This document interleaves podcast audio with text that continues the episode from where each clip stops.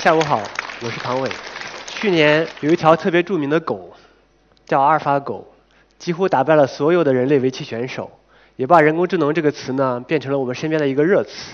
那比起在这种围棋比赛里战胜人类选手，其实人工智能和数据正在改变着我们社会的方方面面，在推动了很多行业的发展。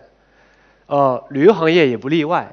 今天我跟大家分享的主题是旅行足迹背后的数据智能。我们看一下数据和人工智能对旅行能做些什么事情。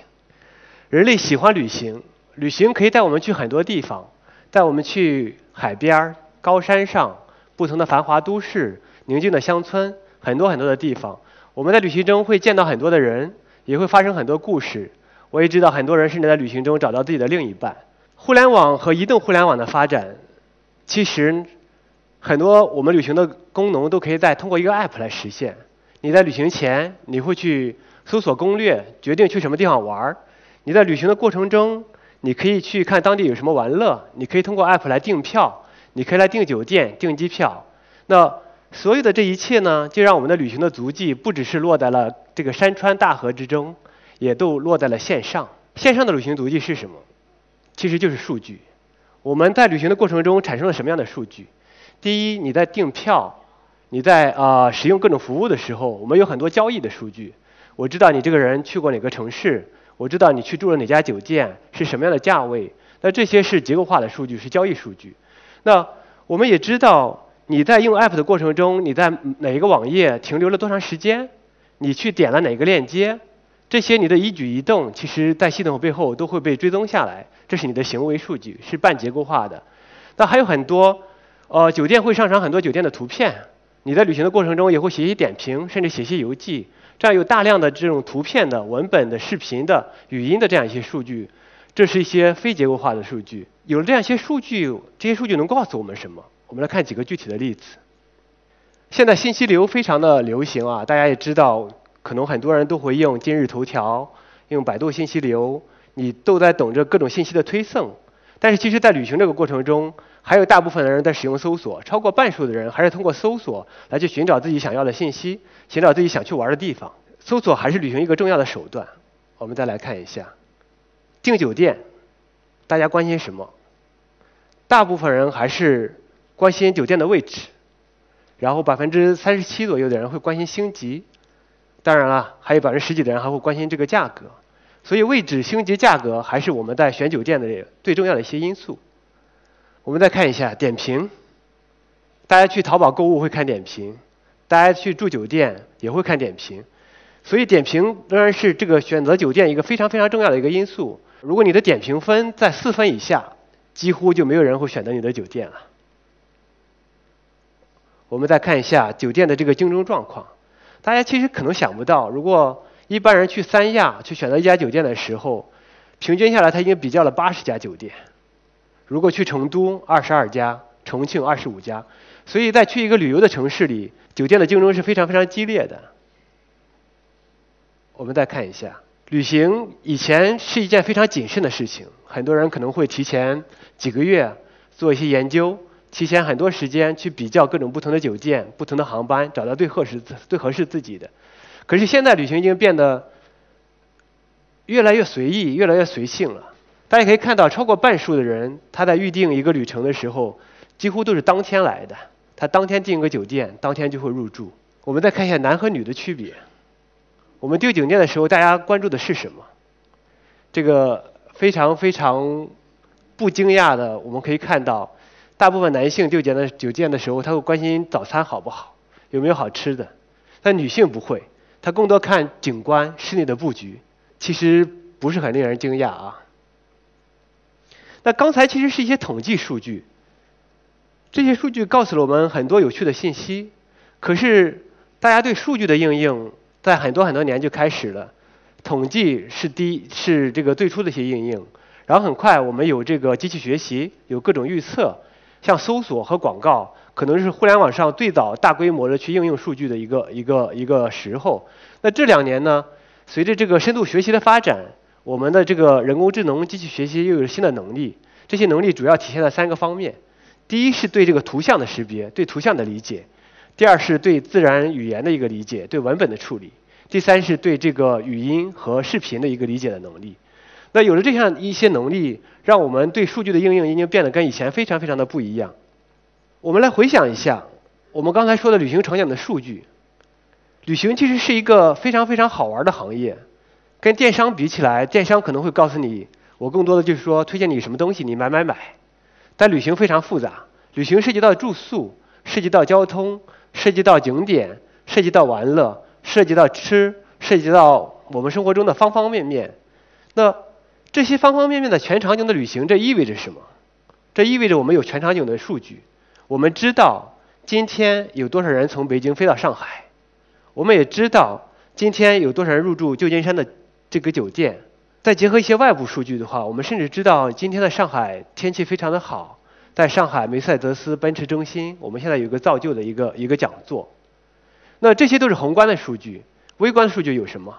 我们其实知道每一个人他的爱好，他喜欢去玩什么。有的人喜欢海滩，有的人喜欢都市，有的人喜欢豪华的酒店，有的人喜欢探险，有的人喜欢徒步。那我们也知道不同的商户它有什么特点。有的酒店的服务好，有的酒店的服务差。那把所有的这些数据结合起来，加上我们人工智能的算法，我们其实就形成了一个旅游行业的一个大脑。这个大脑可以做非常非常多的事情，在行业上它可以赋能商家去做更好的服务，它也可以去帮助我们个人，在我们的旅行的过程中，让我们的决策变得更加的简单、更加的快捷，让我们的整个的旅行的这个体验变得更加的好，也可以帮助我们的客服提供更新的服务。我们来看一个具体的例子，旅行产品跟电商产品有很大的区别。大家想一想，今天晚上上海的一家希尔顿的一个一个房间，可能价值一千元，在现在这个时刻，如果过了十二点之后，这家房间的价值是多少？是零，因为这个时间已经过去了，因为没人入住。那大家想一下，我们现在从上海飞往旧金山的一张机票，大概是多少钱？可能。三千到一万不止。那如果这这个航空公司这个飞机上的某一个座位，这一天过掉了没有卖掉，那它的价值是多少？是零。所以在旅行的这个呃行业里面，商家的收益管理是非常重要的。那一般的，比如说小的酒店，他也雇不起专业的这个收益管理人员，这个店主会想：哎，这是旺季，我提一下价；这是淡季，我降一下价。那稍微高端一点的，比如说像万豪啊、希尔顿啊这种品牌的酒店，我会雇一个经济学的一个硕士或者博士帮我做收益管理。我会根据这个供需的关系来去动态的调动调整价格。但是大部分公司其实做的并不好，为什么？因为他们没有数据，他们最多只有自己酒店历史的记录，还可能是通过人工的去了解，是说，哎，我知道我在所在的这个城市三月份可能是旺季，可能外面有樱花，大家很多人会过来，但是他没有。我们说的这个全景的旅行的数据，它很难去做一个精确的这个估计，是说我的供求、我的我的需求、我的供应到底是一个什么样的关系？那通过我们刚才说的这个旅行的大脑，因为我们有全景的这个数据，我们有更深的一个算法，我们就可以精确的去帮助到这些酒店、这些航空公司。那这里面还有一点，其实你哪怕知道宏观的数据，知道自己的数据还不够，很多时候你是在一个竞争圈儿，那。你怎么去把你的数据和你竞争对手的数据做一个比较，做一个分析，这是非常非常重要的。那所以说，这个旅行的大脑通过这样一些数据的分析、数据能力的释放，我们去赋能了这个行业。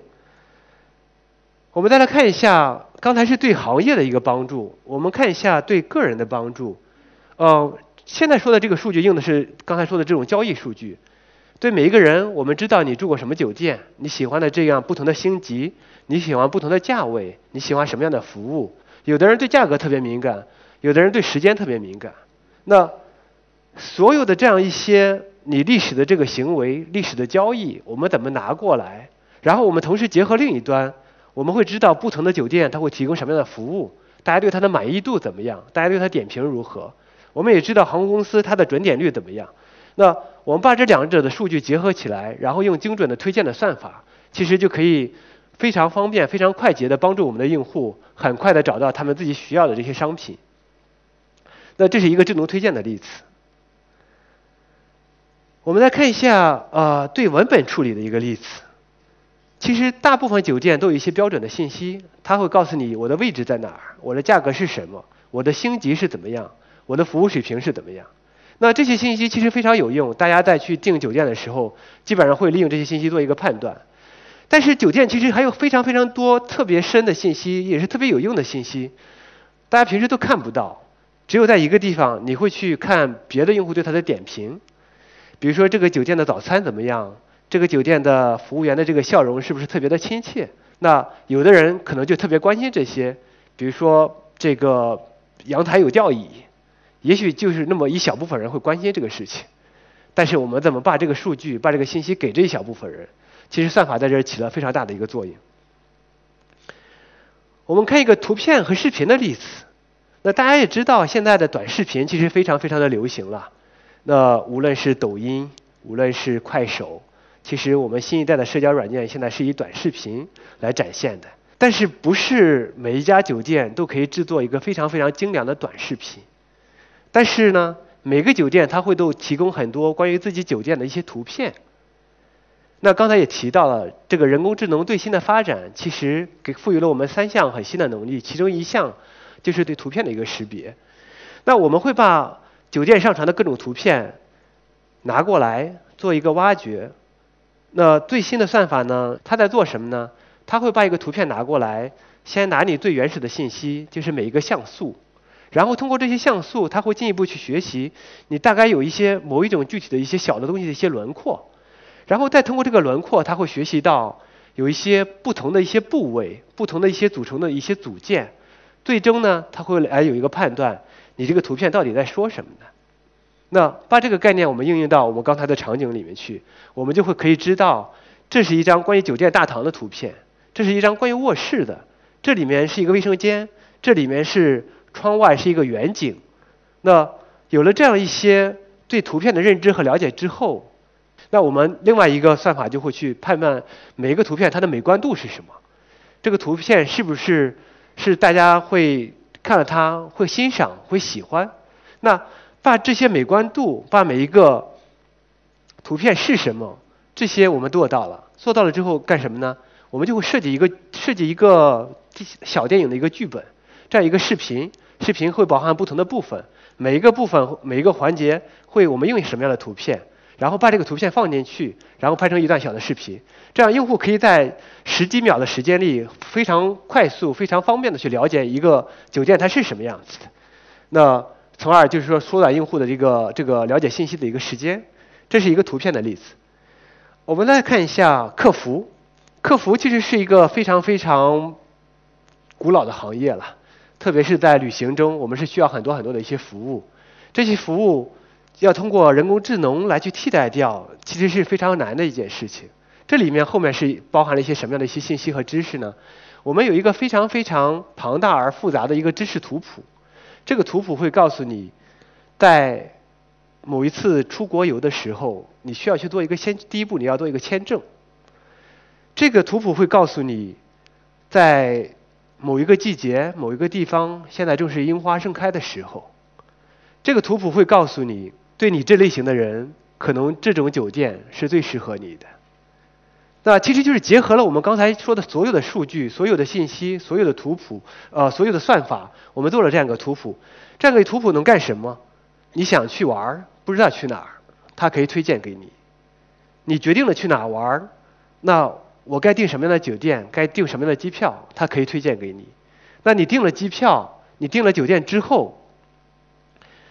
你现在过程中可能有一些小的意外的情况，比如说今天有个特别紧急的会，我必须去改签，那他可以帮你做到。那你在订酒店的过程中，跑到去这个过程中可能碰到了其他的问题，你可能到了一个地方，你去住宿了之后，你想去知道酒店周围周边有什么好玩的，那你甚至想找一些当地的一些向导、当地的一些朋友。那在这样一个庞大的和强力的知识图谱的这个支撑下。这个人工智能的客服可以帮助你做到所有的这一切。刚才说的一些都是非常非常实用的一些例子，就是数据和算法可以帮助你的旅行变得更加的便便捷，更加的呃体验更加的好。可是旅行把我们带向远方，很多时候我们不只是要远方嘛，我们还要诗。通过刚才的知识图谱，我们就会做一个小诗机，帮你去写一首诗，帮你去不只是到远方。还要帮你和诗一直相伴。这些例子可以看到，数据可以让旅行变得更加的幸福，让你的体验变得更加的美好。可是数据呢，也是一个双刃剑。大家如果看过所有的这些关于 superhero 的电影，电影无论是这个蜘蛛侠还是超人，其中都会有一句话：这个更大的权利就意味着更多的责任，是吧？其实更多的数据也意味着更多的责任。那在现在这个数据的时代，其实每个企业都有拥有着大量的用户的数据，这些数据可以用来去改善大家的体验。但是如果这些数据做的用的不好，大家用的不够克制，也是非常危险的一个事情。那我们来接下来分享一些在这些方面的一些考虑和实践。透明，什么意思啊？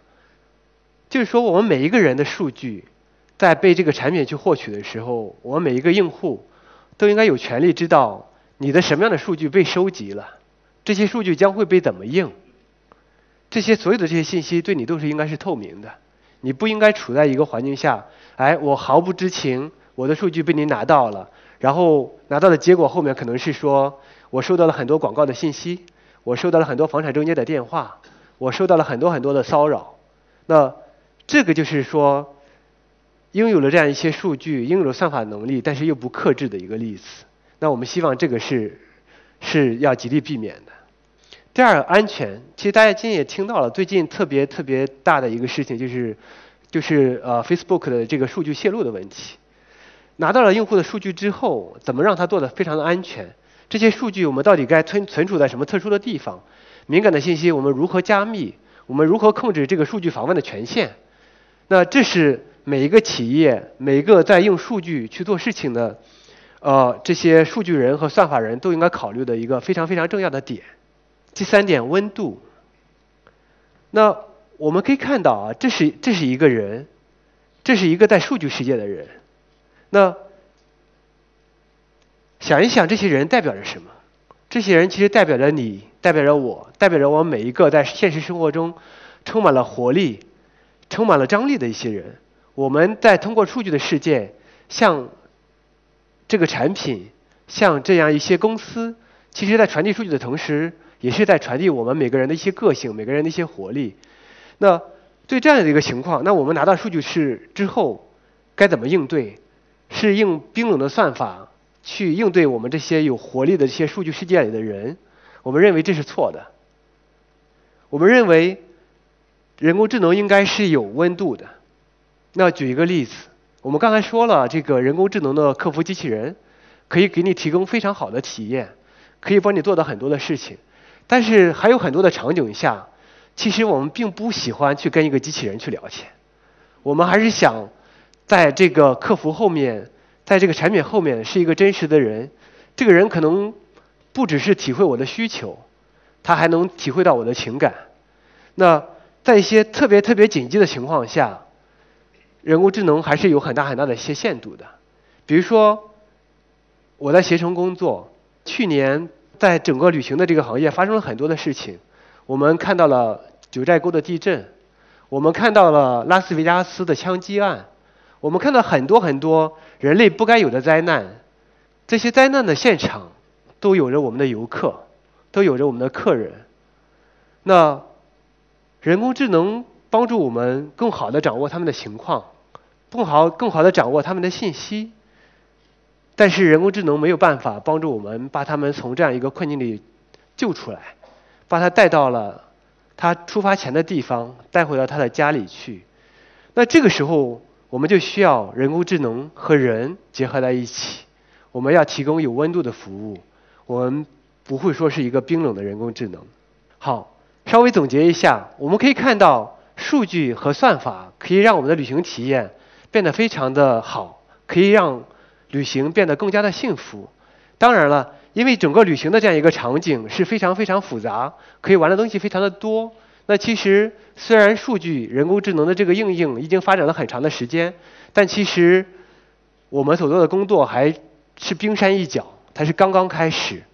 那未来我们可以做更多的工作，用更多的数据、更多的算法，把旅行的体验变得更加的美好。但同时，拥有数据其实就意味着我们拥有很大的权利，我们也拥有着很多的责任。那如何做有克制的创新？